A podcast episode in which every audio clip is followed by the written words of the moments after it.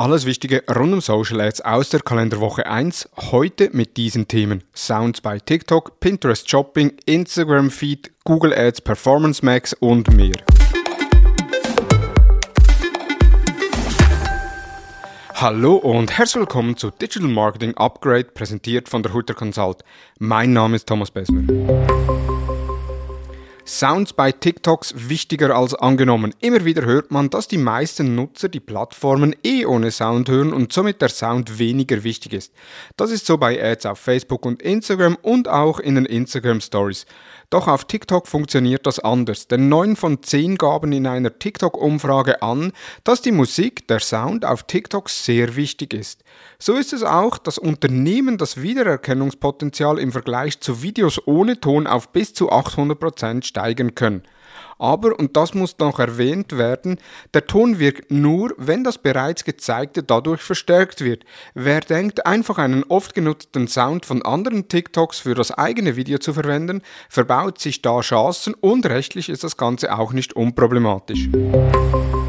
Voraussetzungen für Pinterest Shopping. Böse Zungen behaupten, dass einige E-Commerce-Unternehmen noch immer nicht das Potenzial der Inspirationsplattform erkannt haben. Schon seit Beginn des Rollouts von Pinterest Ads in einigen EU-Ländern sind viele auf den Zug aufgesprungen und nutzen bereits die Shopping-Möglichkeiten der Plattform. Es gibt jedoch einige Punkte, die erfüllt sein müssen, um Pinterest Shopping einsetzen zu können. Und zwar ein Unternehmenskonto mit mindestens einer Person im Zugriff, die Website bzw bzw. die Domain ist mittels HTML-Datei oder DNS-Textdatensatz verifiziert. Es gibt einen Produktfeed, der den Mindestanforderungen von Pinterest entspricht.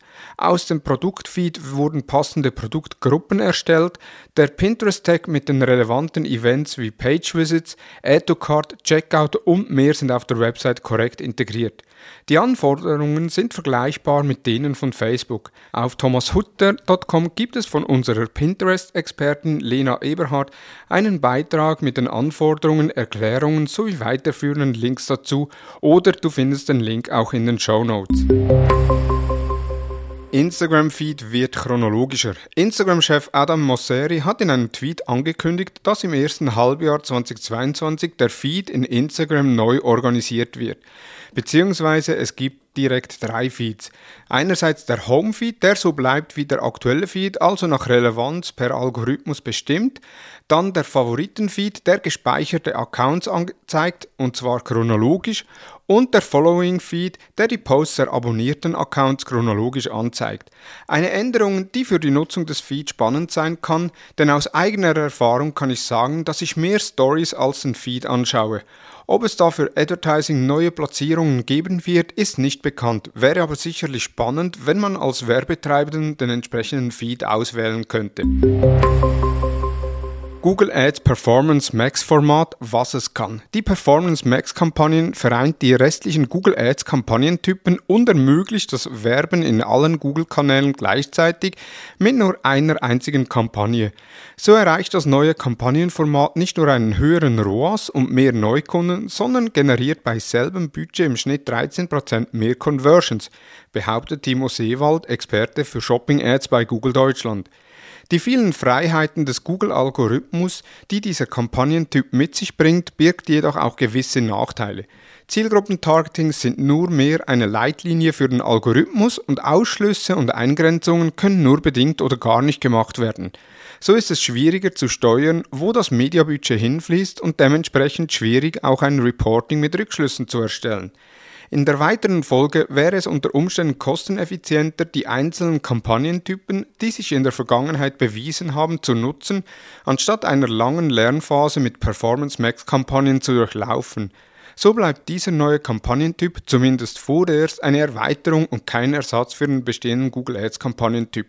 Wenn du mehr über die Performance Max Ads von Google erfahren möchtest, dann findest du den Beitrag unter thomashutter.com oder hier in den Show Notes. Hutter Consult ist Mitglied der Mighty Group. Wir von der Hutter Consult sind der Mighty Group beigetreten. Das Ziel der Mighty Group ist es, alle entscheidenden technischen und kreativen Disziplinen digitalen Marketings in einer Flotte selbstständig agierender Agenturschnellboote zu vereinen.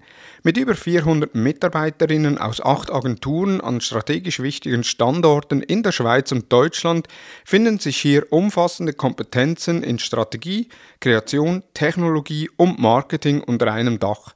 Dadurch können wir von der Hutter Consult neben unserer Expertise rund um Social Media Marketing und Performance Marketing weitere nutzbringende und erfolgsteigende Disziplinen rund um das Digital Marketing unseren Kunden aus einer Hand anbieten.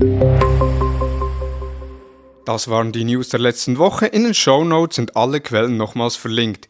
Wir hören uns am nächsten Montag mit den Social Advertising News. Solltest du in der Zwischenzeit die Talk-Episode vom Freitag zum Thema Markenbildung auf TikTok noch nicht gehört haben, dann empfehle ich dir, diese noch nachzuhören. Nathalie Schönbächler von Schweiz Tourismus zeigt auf, wie sie mit den vier TikTokern, die sie angestellt haben, zusammenarbeiten und was daraus bis jetzt passiert ist. Nun wünsche ich dir einen erfolgreichen Wochenstart Vielen Dank fürs Zuhören und tschüss.